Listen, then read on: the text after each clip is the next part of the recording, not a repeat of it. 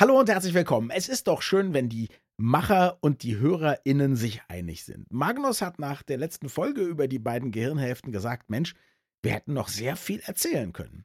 Und ein Freund schrieb mir, nachdem er die letzte Folge gehört hatte: Oh, schon zu Ende, da hätte ich aber noch lange zuhören können. Also gut, es gibt jetzt nochmal eine Folge über zwei Hirnhälften. Und das sind dann wahrscheinlich ja schon vier Hirnhälften. Viel Spaß! Das Gehirn und der Finger. Was in unseren Köpfen und Körpern so vor sich geht.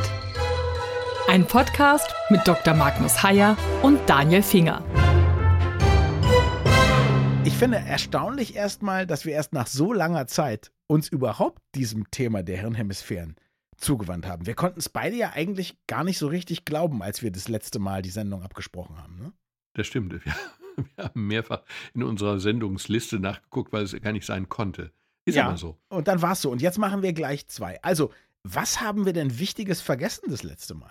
Auch wir haben eine ganze Menge vergessen. Ich glaube, dass unterm Strich das linke Gehirn ein wenig zu dominant rüberkam und das rechte ein wenig zu nicht dominant. Mhm. Ja. Und ich möchte zur Ehrenrettung des rechten Gehirns hinzufügen, wir sprachen ja über Sprache, klar, Mhm. wir sprachen über Sprache, die in der Regel linkshirnig produziert wird. Wir sind halt Linkshirnis, wir beide. Ja, Moment, wir sind noch mehr Linkshirnis als andere Linkshirnis sind, aber im Kern sind wir alle Linkshirnis? Nein, sind wir fast alle Linkshirnis. Die Statistik besagt wie folgt: Diejenigen, die Rechtshänder sind, haben ihre Sprache immer auf der linken Seite, also im linken Gehirn, die Mhm. Rechtshänder. Die Linkshänder haben sie zu zwei Dritteln auch im linken Gehirn und ein Drittel teilt sich auf, und jetzt wird es wirklich ein bisschen lustig, ein Drittel der Linkshänder hat die Sprachzentren auf der rechten Seite und ein Drittel der Linkshänder hat sie verteilt auf beide Seiten. Aha. Jetzt kommst du mit der Frage, ja, aber warum und wozu ist das gut? Und ich komme mit der üblichen Antwort, wir wissen, wie immer, oder wie so häufig, nichts. Nee, das hätte ich dich in diesem Fall gar nicht gefragt, weil mir das schon klar war, dass es da keine vernünftige Antwort gibt. Aber was anderes. Warum gibt es bei Rechtshändern so, sagen wir mal, eine relativ klare Linie und bei Linkshändern zerfasert das alles? Also, was ist deine Hypothese? Ist das so, weil das Phänomen Linkshänder verschiedene Ursachen haben kann? Oder ist das so, dass durch das Benutzen der linken Hand das Gehirn sagt, oh, ich muss was anderes machen, aber es hat keinen so richtigen Bauplan, was es anders machen muss und deswegen improvisiert es. Keine Antwort. Also wirklich gar keine Antwort. Keine vielleicht falsche Intuition von dir oder so, mehr in Nee, die wir eine wissen- oder andere Richtung. Wir, wir wissen auch, wir wissen ja auch gar nicht genau, wie Rechts- und Linkshändigkeit überhaupt entsteht. Wir haben da ja rüber schon gesprochen in Folge 185. Nein, Quatsch. Aber wir haben schon mal, wir hatten schon mal zwei Folgen über die Hand, über Ja. die Hände. Mhm. Und da haben wir, wenn ich mich richtig erinnere, auch über die Händigkeit gesprochen. Mhm. Aber es ist letztlich völlig unklar, wo die Händigkeit herkommt. Es gibt Theorien, aber es ist auch unklar, ob sozusagen die Händigkeit eine Folge der, Heißt es nicht Händischkeit? im, in meinem Wortschatz es Linkshändigkeit. Okay, du hast Aber wahrscheinlich das- recht. Ich bin, ich bin nee, nee, einfach nee, von, nee, nee, Moment, nein, nein. Manchmal, es gibt doch dieses Wort vom händisch einpflegen. Ich sag, glaube ich, gar nicht händig. Ich sage entweder jemand ist Linkshänder oder Rechtshänder. Ich, ich musste nur kurz den Knoten aus meinem, aus meinem Kopf lösen. ja, aber wir müssen erwähnen, dass wir zwei völlig unterschiedlichen Sprachkulturen entstammen. Ich komme aus dem Ruhrgebiet und du nicht. Und das allein Ja, ist aber ja ich komme aus Berlin. Beides ist jetzt nicht für die korrekte Sprache bekannt. Nee, das stimmt. Und ich glaube, die Sprache in Berlin und im Ruhrgebiet ähnelt sich mehr, als uns lieb sein kann. Oder wie auch immer. Also sorry für dieses Abschweifen. Ich muss das nur kurz ansprechen, ja? Ich, nein, nein, ich will nur betonen, manchmal lernt man Sprache auch falsch und dann speichert man etwas ab. Wie definierst du den Begriff Schwerenöter? Was ist ein Schwerenöter? Ein Schwerenöter? Das ist doch sowas, na, das ist sowas, ich würde sagen, ein Frauengenießer, oder? Ein, ein Mensch, der nichts anbrennen lässt. So würde ich Genau. Schwerenöter verstehen, ja? Genau, und so ist es auch korrekt. Ah, Ich dagegen habe dagegen hab lange gedacht, dass ein Schwerenöter einer ist, der sich schwer tut, mit anderen in Kontakt zu kommen und der sich sehr schwer tut, eben vor allen Dingen mit Frauen in Kontakt zu kommen. Und das Interessante war, Und du hast immer von dir behauptet, du wärst ein Schwerenöter. genau, und das Interessante, und das Interessante war, dass mein Hallo, Bruder, hallo, gnädige Frau, ich bin ein Schwerenöter. Können Sie mir vielleicht helfen? und das Interessante war, dass mein Bruder denselben Fehler gemacht hat. Das heißt, wir haben bei irgendeiner merkwürdigen Gelegenheit gemeinsam diesen Begriff gelernt und falsch rum abgespeichert. Mhm. Und ob die Händigkeit oder die Händischkeit der richtige Begriff ist, keine Ahnung. Auf jeden Fall wollten wir uns heute dann mehr der rechten Hirnhälfte zuwenden. Naja, nicht unbedingt. Aber das Interessante ist, die Hauptmerkmale der Sprache sind auf der linken Seite. Ja. Wobei man übrigens auch beschreiben kann, das ist alles hochgradig komplex. Ich meine, wir haben in der linken, wenn ich kurz ausholen, ausschweifen darf, Klar. Wir haben links sozusagen zwei Spezialzentren.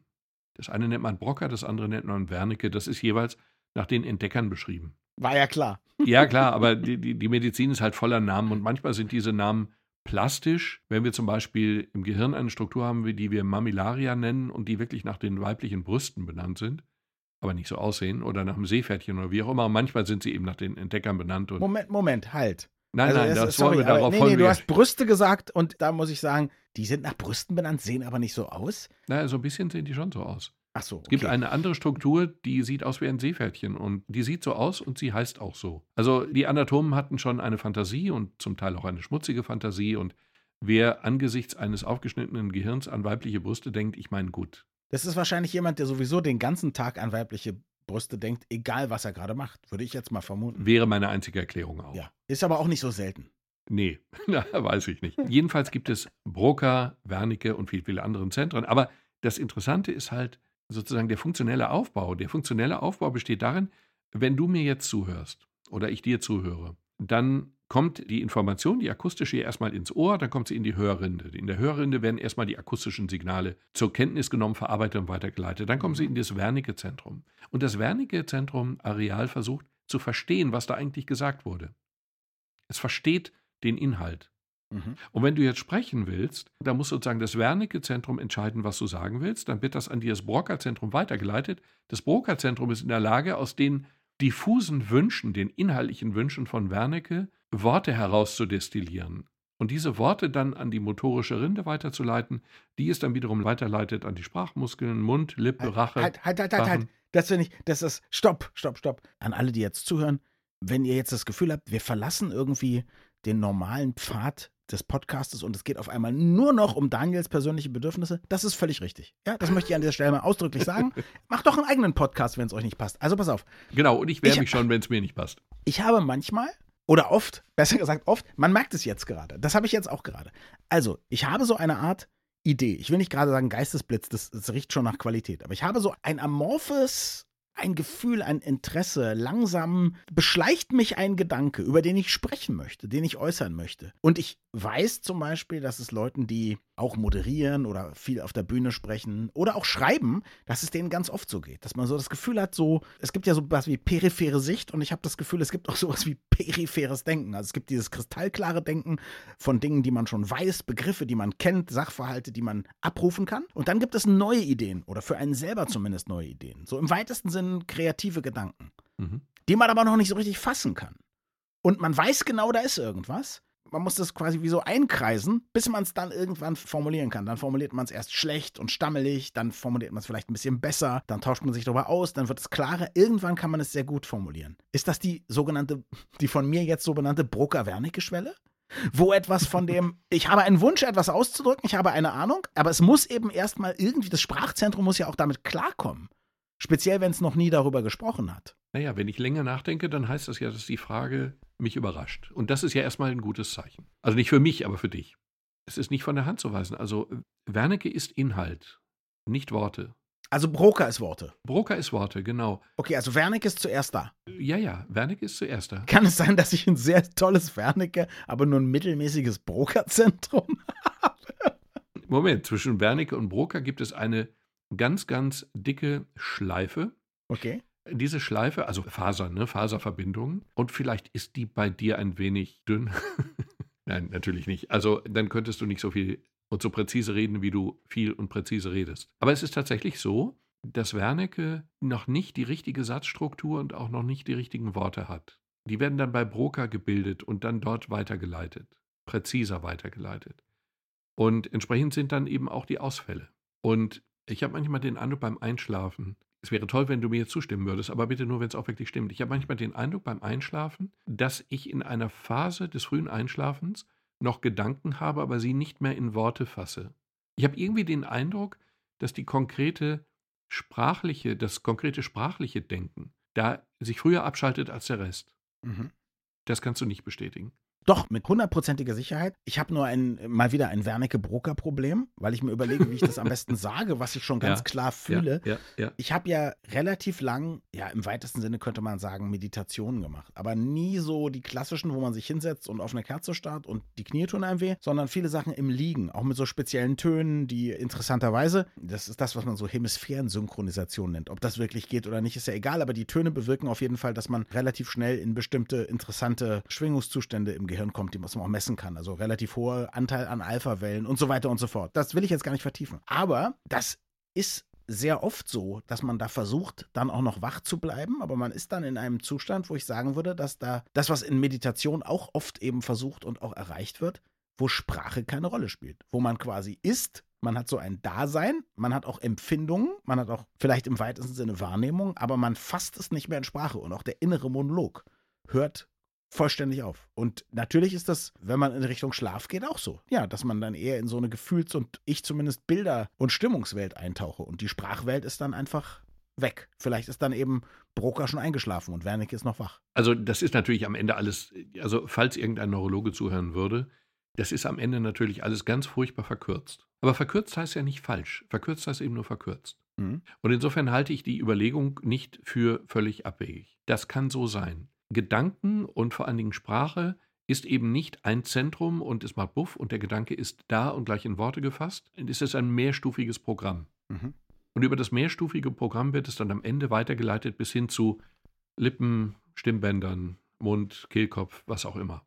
Lunge, Atmung, Druck und so weiter. Und das Interessante ist aber jetzt, das ist alles linkshirnig. Also bei den meisten oder bei fast allen linkshirnig. Mhm. Aber interessant ist, das rechte Gehirn ist auch bei Sprache nicht völlig, wie soll ich sagen, passiv, sondern es interpretiert bei Sprache die Intonation, den Rhythmus, die emotionalen Inhalte. Egal was ich sage, ich kann es ja immer in verschiedenen Tonfällen sagen. Und es kann vom Tonfall abhängen, ob eine Bemerkung freundlich gemeint ist oder ein bisschen kritisch oder grob beleidigend. Und das entscheiden wir eher rechtshirnig. Und Leute, die das nicht können, die können ihr Gegenüber nicht interpretieren. Die können die Stimme ihres Gegenübers nicht interpretieren. Die verstehen den Inhalt komplett, Mhm. aber sie können den Subtext sozusagen nicht verstehen. Und das ist wiederum eine Stärke des rechten Gehirns. Also es ist jetzt nicht so, dass das rechte Gehirn ein verzichtbarer Zuschauer wäre, sondern das rechte Gehirn ist ein Teilnehmer, aber eben in anderen Bereichen. Ich finde das interessant. Du hast jetzt wieder versucht, aus meiner Privatvorstellung so einen richtigen Podcast zu machen. Ich bin damit aber noch nicht beendet, weil ich tatsächlich noch eine Sache wissen will. Und Mhm. zwar, wie soll ich das sagen? Ich habe ja mal Philosophie studiert und fand Folgendes interessant. Ich glaube, dass es unglaublich schwer ist, eben neue Konzepte wirklich in Worte zu fassen. Davon habe ich ja eben gesprochen, also von dieser Wernicke-Broker-Schwelle. Ich kann mir vorstellen, dass auch das Umgekehrte gilt, dass wenn man sehr schnell und sehr leicht Dinge immer sprachlich fasst, dass man möglicherweise immer wieder die gleichen Sachen sagt. Also, dass man vielleicht auch seine originellen und kreativen Gedanken platt macht, wenn man sie zu schnell in Sprache gießt, weil man dann nicht anfängt, über neue Dinge etwas auszudrücken oder neue Dinge etwas zu denken, nachzudenken oder nachzuspüren oder neue Sachverhalte und Begrifflichkeiten zu prägen. Kannst du damit was anfangen? Wenn du Dinge sehr schnell in Worte fasst, blockierst du ja nicht ein, unter Umständen ein Nachdenken oder Nachfassen. Ja, aber man legt ja doch, sobald man erstmal was ausgesprochen hat, wirkt es doch so objektiviert. Weißt du, was ich meine? Also bloß mal in Beziehung, nicht wenn ich jetzt zu dir sagen würde, ah, Magnus, ah, du bist immer so uninformiert. Ich glaube nicht, dass einer von uns beiden je davon zurücktreten könnte. Oder wenn du sagen würdest, Daniel, du bist so egoistisch, jetzt reden wir schon wieder nur über deine Sachen, dann steht das erstmal im Raum. Ich glaube, das wäre schon ganz, ganz schwer, dann wieder zu sagen, ja, nee, nee, komm, das war, äh, meine ich gar nicht Ja, so. wobei das ja zwei Aspekte hat. Es steht erstmal für uns beide im Raum, im Gespräch, klar. Mhm. Die Frage ist aber jetzt, steht es auch für dich im Raum? Steht es dir auch im Weg vor dem näheren, präziseren Nachfassen? Hm. Vor dem Hinterfragen. Aber im Grunde, wir verbalisieren im Grunde unsere Gedanken ja trotzdem immer sofort. Also wir denken ja trotzdem in Worten. Hm. Und der schöne Satz, die Grenzen meiner Sprache sind die Grenzen meiner Welt, ist ja einfach korrekt. Das war der Herr Wittgenstein, richtig? Du, weiß ich nicht, aber den so. Spruch erinnere ich. Den- Den Spruch erinnere ich und ich finde ihn gut und passend. Deswegen nimmt ja Sprache auch schon anatomisch einen unglaublich großen Raum im Gehirn ein. Mhm.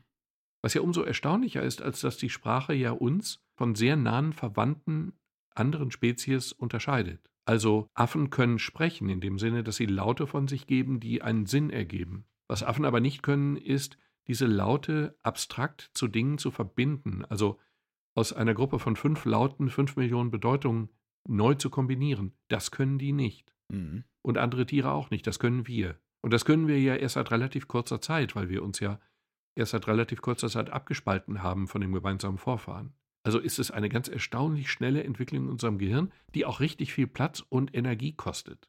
Okay. Sprache. Und letzter Satz, bevor ich ihn vergesse, weil er mir plötzlich klug vorkommt. Sprache dient ja nicht nur der Kommunikation, dient ja nicht nur der Kommunikation untereinander, sondern Sprache dient ja im gewissen Sinne auch der Kommunikation mit mir selber. Ja. Die Frage ist nur, ob das gut ist. Naja, ich würde sagen, es ist unvermeidbar. Hm. Weil wir erst mit der Sprache zu einem präzisen Denken kommen. Also ohne Sprache kann ich nicht präzise denken. Ich habe auch irgendwie beim Einschlafen den Eindruck, meine Gedanken verschwimmen und ich kriege jetzt auch nichts Präzises mehr hin und dann zack bin ich eingeschlafen. Das stimmt ja auch inhaltlich. Aber das ist im Grunde der Moment, wo ich meine Sprache nicht mehr habe. Ich finde das interessant, weil ich habe dir erzählt, dass ich früher dann sehr viel Zeit verbracht habe in diesen Zuständen. Und Mhm. ich habe schon das Gefühl, dass das sehr nutzbringend sein kann, das nicht in Sprache zu gießen. Umgekehrt habe ich das Gefühl, wenn man es erstmal in Sprache, also im Guten wie im Schlechten, wenn man es in Sprache gegossen hat, dann ist es erinnerbar. Dann ist es erinnerbar, dann ist es vermittelbar anderen selbstverständlich, aber dann kann es auch ins Archiv sozusagen, nicht? Jeder Mensch, der mal versucht hat, kreativ zu schreiben, weiß, wie das ist, wenn man dabei ist, etwas zu erspüren, eine Idee zu bekommen und weiß, jetzt gleich kann ich zu Papier bringen und dann kommt jemand rein und sagt, sag mal, hast du den Müll schon rausgebracht? Nicht, dann ist es weg.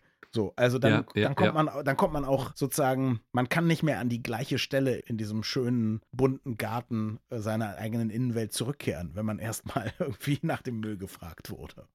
Ja, ich würde ja einfach nur sozusagen in den Raum stellen, ob ich nicht beim Verfertigen von Gedanken auch schon denke, und zwar in Worten denke. Ob der Gedanke nicht in einer sehr, sehr frühen Phase eben schon Wort ist. Ob der Gedanke nicht immer Wort ist.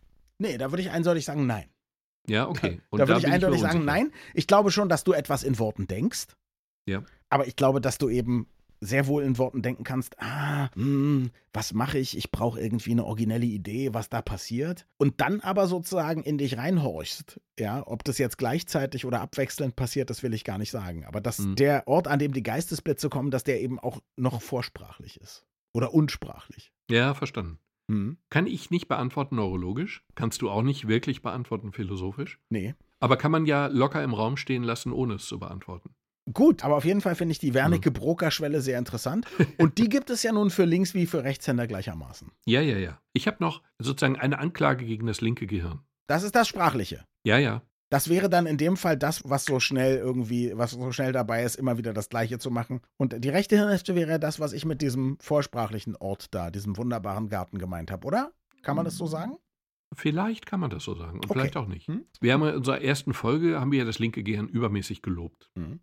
Und jetzt wollen wir es auch ein bisschen ankritteln. Können wir das überhaupt? Kann das sprachliche Gehirn sich selbst kritisieren? Ja, solange es mit dem anderen Gehirnteil verbunden ist, ist das möglich. Wären wir Split-Brain-Patienten, würde das sprachliche Gehirn, das linke Gehirn, das einzige, was sprechen kann, würde das Gehirn sich jetzt empören Mhm. gegen deine Anschuldigung, die in diesem Fall meine war. Also dein linkes Gehirn würde sich empören, aber dein rechtes Gehirn kommuniziert jetzt und freut sich. Okay. Komma. Das linke Gehirn hat noch eine Eigenschaft, die interessant ist. Also Mhm. die grundsätzliche Klischee-Eigenschaft, das linke ist das Rationale, das rechte ist das emotionale Gehirn, ist Quatsch. Die Vorstellung, das linke ist das Geometrische oder wie auch immer und das rechte ist das Künstlerische, ist auch Quatsch. Die Vorstellung, das linke ist das Männliche, das rechte ist das Weibliche, ist Unsinn und das linke unterdrückt das rechte ist auch Unsinn. Mhm. Lustig ist aber folgende Beobachtung. Wenn man jetzt dem linken Gehirn trotzdem irgendwie dann doch noch eine weitere, bis auf die Sprache, die ist eindeutig oder ziemlich eindeutig, Eigenschaft überstülpen würde, dann ist es, dass das linke Gehirn eine Art Interpret der Welt ist. Mhm. Das rechte ist mehr so ein Detail- und Faktensammler und das linke Gehirn interpretiert die Welt. Ich habe dazu einen ganz, ganz, ganz witzigen Versuch gefunden, den ich dir nicht vorenthalten will. Der Versuch besteht einfach darin, wir haben ja letztes Mal darüber gesprochen, dass man ganz unproblematisch dem linken Gehirn über das rechte Gesichtsfeld separat ein Bild zeigen kann und dem rechten Gehirn über das linke Gesichtsfeld. Mhm. Ne, du kannst dem einen Gehirn ein anderes Bild zeigen als dem anderen. Punkt. Ganz Mhm. primitiv, egal. Jetzt zeigst du einem Split-Brain-Patienten, also einem Patienten, dessen beide Gehirnhälften diesen großen Balken nicht mehr haben, der sie eigentlich verbinden müsste. Ja. Durch eine Operation, wie auch immer. Okay, haben wir besprochen. Jetzt zeigst du einem solchen Menschen, du zeigst seinem linken Gehirn das Bild einer Hühnerklaue und du zeigst seinem rechten Gehirn das Bild von Schnee. Also der linke Daniel sieht ein Bild Hühnerklaue und der rechte Daniel sieht ein Bild Schnee. Jetzt bekommst du die Aufgabe mit deiner linken und deiner rechten Hand ein jeweils passendes anderes Bild auszusuchen und auf den Tisch zu legen. Und jetzt suchst du ganz passend mit deinem linken Hirn, also deiner rechten Hand, suchst du das Bild von einem Huhn aus, gezielt aus vielen Bildern. Mhm. Hühnerklaue, Huhn, kann man verstehen. Klar. Deinem rechten Gehirn, was den Schnee gesehen hat, suchst du das Bild einer Schneeschippe aus. Ist logisch, kann man auch verstehen. Mhm. Und jetzt kommt die Pointe. Jetzt fragst du den Menschen, und damit fragst du ja das linke Gehirn, das sprechen kann, das rechte nicht. Jetzt fragst du den Menschen, warum hast du die beiden Bilder ausgesucht? Und jetzt sagt das linke Gehirn, was die Hühnerklaue gesehen hat, ja, ja, nun, die Hühnerklaue passt ja zum Huhn. Jetzt sieht es aber die Schneeschaufel und hat keine Ahnung, warum es die Schneeschaufel ausgesucht hat. Es weiß es einfach nicht. Krass. Das rechte Gehirn hat die Schneeschaufel ausgesucht, weil es Schnee gesehen hat. Das linke Gehirn hat davon keine Ahnung. Und jetzt kommt die Pointe. Das, link, das linke Gehirn hat keine Ahnung, wie die Schneeschaufel dahin kam. Und denkt sich gnadenlos eine Geschichte aus, um das jetzt hinzubiegen. Es interpretiert einfach die Welt, hat aber keine Fakten. Und jetzt gab es wirklich einen Patient, es gibt viele Beispiele hierfür. Das kann man bei diesen Split-Brain-Patienten ganz einfach und unproblematisch und nicht invasiv testen. Mhm. Und dieser Patient hat dann eben erzählt, ja, ist doch klar. Also die Klaue gehört zu einem Huhn, total logisch. Und die Schippe braucht man natürlich, um den Hühnerstall auszumisten. Mhm. Reine Fantasie. Aber das linke Gehirn hatte keine Chance. Diese Schippe, diese Schneeschippe, die lag da einfach und die wurde jetzt so lange hingebogen, bis es ins Bild passte. Weil die linke Gehirnhälfte aber auch sich verpflichtet fühlt, alles mit Begriffen und analytischen Sachen zu erklären. Ja, das linke Gehirn interpretiert die Welt. Und was nicht passt, wird passend gemacht. Und zwar links. Mhm. Wenn es nicht zusammenpasst, wird es trotzdem passend gemacht. Es gibt viele Gründe, dem linken Gehirn in genau diesem Sinne zu misstrauen. Das linke Gehirn interpretiert und meistens liegt es ja richtig. Und in der Regel ist ja nun, die meisten von uns sind ja keine Split-Brain-Patienten. Aber die Bereitschaft des linken Gehirns, die Fantasie spielen zu lassen, damit es irgendwie zusammenpasst, ist gnadenlos. Habe ich schon erwähnt, dass es eigentlich ja um mich geht in dieser Folge? Denn schon wieder fühle ich mich an manchen Stellen bestätigt. Also ich selber bin jemand, also ich kann ganz gut Dinge rationalisieren. Aber ich habe gemerkt in meinem Leben, dass ich ganz oft, wenn ich sehr ehrlich zu mir bin, also ich kann dir natürlich erklären, warum dieses Bild besser ist als jenes Bild, warum der Autor besser schreibt als der, warum das besser ist als das. Aber wenn ich ganz ehrlich zu mir bin, könnte ich wahrscheinlich auch Gründe finden, um das Gegenteil zu argumentieren. Und ich muss lernen, dass ganz viel einfach meinem Geschmack mehr oder weniger entspricht. Und oft kann ich gar nicht genau sagen, warum. Das heißt, es ist einfach nur ein Gefühlszeiger, wo ich sage, das finde ich besser. Und dann sucht sich, jetzt nach dem, was du mir erzählt hast, dann sucht sich meine linke Gehirnhälfte alle möglichen Gründe und haut das anderen linken Gehirnhälften um die Ohren und die sagen dann andere Dinge. Und da reden dann die ganzen linken Gehirnhälften und die Wahrheit ist einfach nur, dem anderen gefällt was aus dem Bauch raus besser und mir gefällt das halt besser. Aber irgendwie müssen unsere linken Gehirnhälften beschäftigt werden. Also langsam habe ich das Gefühl, das ist ein richtiges Problem, diese Dominanz unserer linken Gehirnhälften. Naja, normalerweise arbeiten die ja trotzdem zusammen. Äh, klar, aber vielleicht nicht optimal, wenn du weißt, was ich meine. Nee, nee, nee, Ja. nicht optimal, das glaube ich Ja, auch. ja. Naja, gut, vielleicht ergänzen sich auch. Opti na, optimal ist es tatsächlich nicht. Also die Fehleranfälligkeit ist groß und du hast völlig recht. Du entscheidest dich zum Beispiel für deine Partnerin aus irgendwelchen Gründen, die du gar nicht weißt, die dir gar nicht zu Bewusstsein kommen. Und dann schiebt das linke Gehirn, also wir bewegen uns immer haarscharf an der Klippe zum Klischee. Mhm. Es ist immer komplizierter, als es klingt. Aber dann interpretiert das linke Gehirn deine Entscheidung im Nachhinein positiv. Mhm. Ich finde meine Frau toll, weil. Du findest deine Frau auch toll. Aber möglicherweise nicht weil, sondern aus ganz anderen Gründen, die du gar nicht weißt. Das kann auch problematisch sein. Also mein Therapeut hat mal zu mir gesagt, er rät Leuten immer ab. Also das bezog sich gar nicht auf mich. Das war mal ein schönes allgemeines Gespräch, aber er, er, er rät Leuten immer ab, bei bestimmten Sachen nachzufragen. Also zum Beispiel die Frage, warum liebst du mich eigentlich, wäre eine Frage, die ganz blöd ist. Weil man dann merkt, wenn man kritisch nachfragt, dass da sehr schnell man das eben nicht mehr so gut erklären kann. Und dann hat man auch das Gefühl, vielleicht liebt die mich ja gar nicht wirklich. Oder der liebt mich vielleicht gar nicht wirklich, weil der kann das ja jetzt gar nicht so gut begründen. Ja, weil du bist so, du bist so nett. Ja, und wenn ich mal nicht nett bin, ja, also dann wird es ja schon schwierig sozusagen. Also kurz gesagt, die Frage, liebst du mich, ist erlaubt, aber die Frage, warum liebst du mich, ist, eine Komplettüberforderung des Das Systems. weiß ich nicht. Zu der ersten Frage hat er jetzt nichts gesagt, sozusagen. Aber zur zweiten definitiv, er, er hat gesagt, bei ganz vielen Dingen ist es so, wenn man versucht, genau hinzugucken, dann wird es unscharf. Und Mhm. das beschreibt es ja eigentlich ganz gut. Also wenn das linke Gehirn versucht, sich einen Reim zu machen auf vieles, was aus dem rechten Gehirn maßgeblich entschieden wird, wird es problematisch. Es nimmt ja nicht Wunder. Genau. Also ich finde diese Aussage mit diesem, die Schaufel brauche ich dann ja zum Hühnerstall ausmisten. Das ist auch schon irgendwie von der Fantasie her schon ziemlich gut gemacht. Das ist gut gemacht, aber natürlich, glaube ich, da haben wir natürlich, die Welt ist ja nun nicht arm an Bullshitterei. ist ja nicht Das so, dass wir sagen, Mensch, wir brauchen mehr Leute, die Sachen irgendwie hinbiegen kreativ, oder? Wir brauchen doch eigentlich mehr Ehrlichkeit und Sensibilisierung für die eigenen Gefühle und Offenheit und so, nicht? Oder würde ich jetzt sagen? Ja, wir müssen, wir müssen einfach akzeptieren, dass dieser Bereich eben hochrelevant ist. Und wir müssen akzeptieren, dass wir diese Dinge nicht rational erklären können. Und wir müssen vom linken Gehirn auch nicht fordern, das zu tun. Aber das tut es eben ständig. Es versucht unsere, ich weiß jetzt nicht, das Beispiel ist vielleicht falsch, aber schön ist es trotzdem. Wenn wir in den Himmel Sprich gucken, das linke Gehirn. sprich das linke Gehirn. Wenn wir in den Himmel gucken und wir sehen Schäfchenwolken, dann sehen wir Schäfchen oder Gesichter Äh. oder Elefanten oder weiß der Teufel was. Mhm. Das ist natürlich alles Quatsch, das wissen wir auch. Trotzdem versucht unser Gehirn da ständig Strukturen reinzukriegen. Unsere gesamte Welt wird versucht, in Strukturen zu packen. Also unser Gehirn versucht es. Und wahrscheinlich ist das tatsächlich auch wiederum eine Leistung oder eben Fehlleistung unseres linken Gehirns. Ich bin nicht hundertprozentig sicher, Mhm. aber es klingt zumindest ein wenig vergleichbar mit dieser merkwürdigen Interpretation der Zuordnung dieser beiden Begriffe Schnee, Schneeschippe. Kann sein. Also es macht total Spaß, so Wolken anzugucken. Nur da ist das Schöne ist ja, wir glauben ja nicht wirklich, dass da oben ein Drache, ein Bär oder was weiß ich ist, nicht? Wobei bei sprachlichen Auseinandersetzungen das linke Gehirn ja sich und dem anderen sehr oft vormacht, dass man sich das wirklich gut überlegt hat und echt gute Gründe hat für das, was man da gerade tut. Oder Moment, das stimmt natürlich, völlig richtig.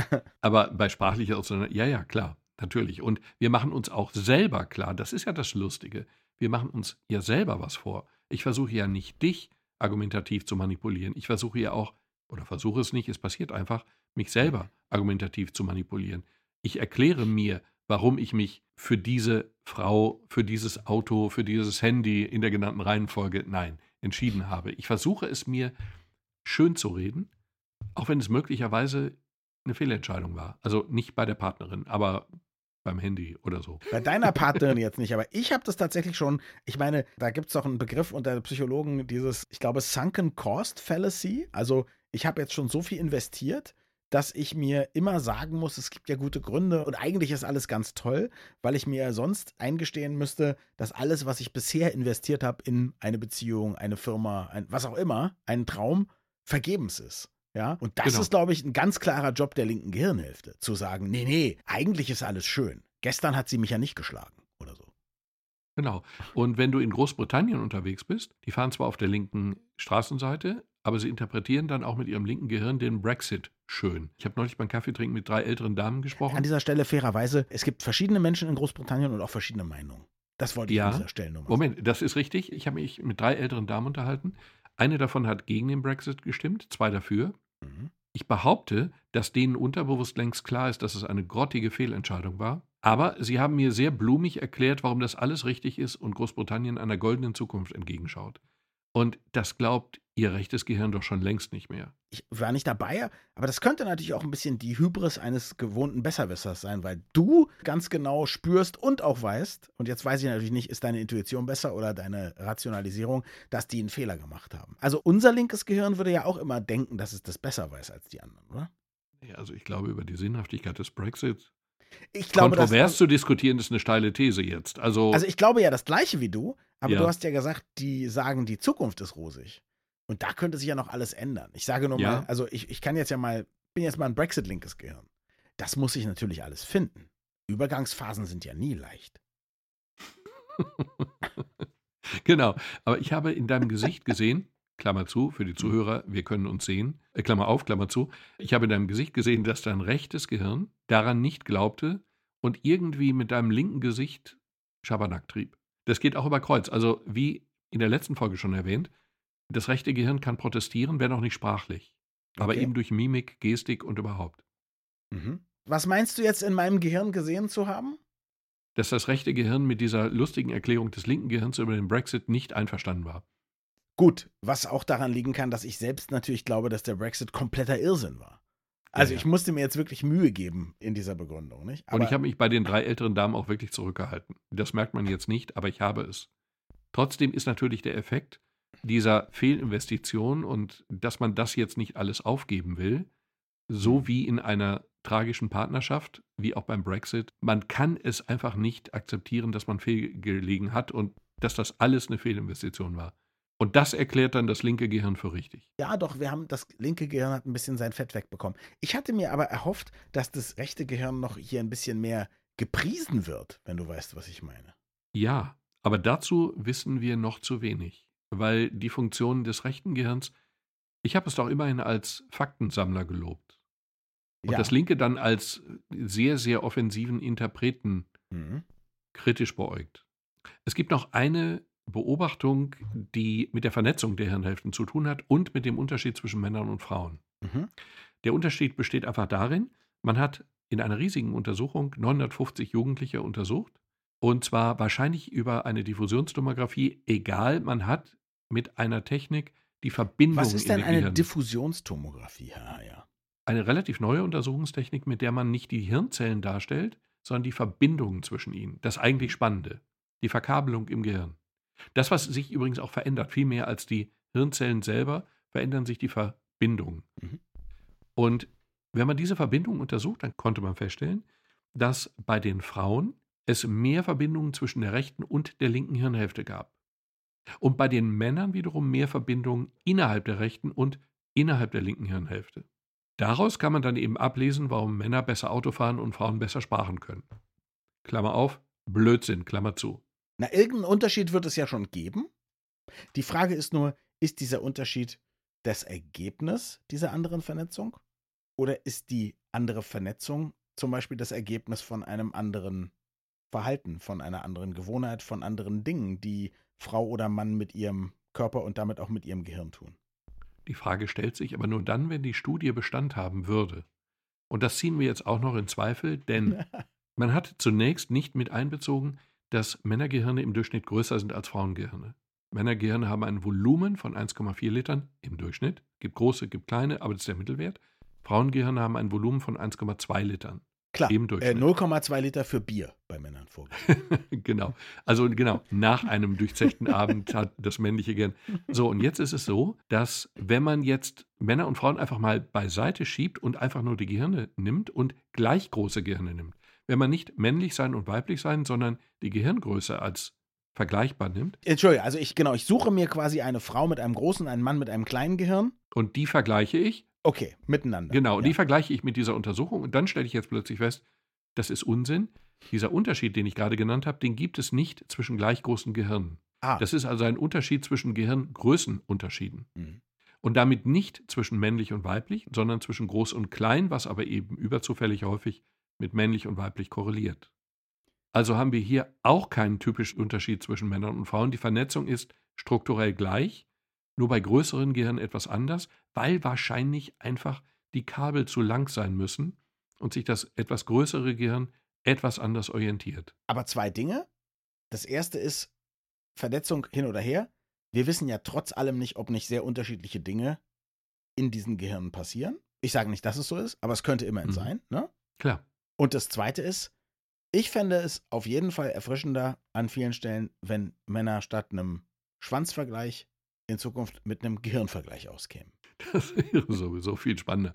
Eigentlich bräuchten wir mobile Diffusionstomographen, die hätten wir immer zu Hause und dann können wir uns vergleichen, online vergleichen mit den Verbindungen, mit den Netzwerken, mit der Kabelfaserlänge, die wir in unserem Kopf haben. Und durch Lernen werden die größer, länger, ausgeprägter. Wenn man das messen könnte, das wäre ein fantastischer Wettbewerb.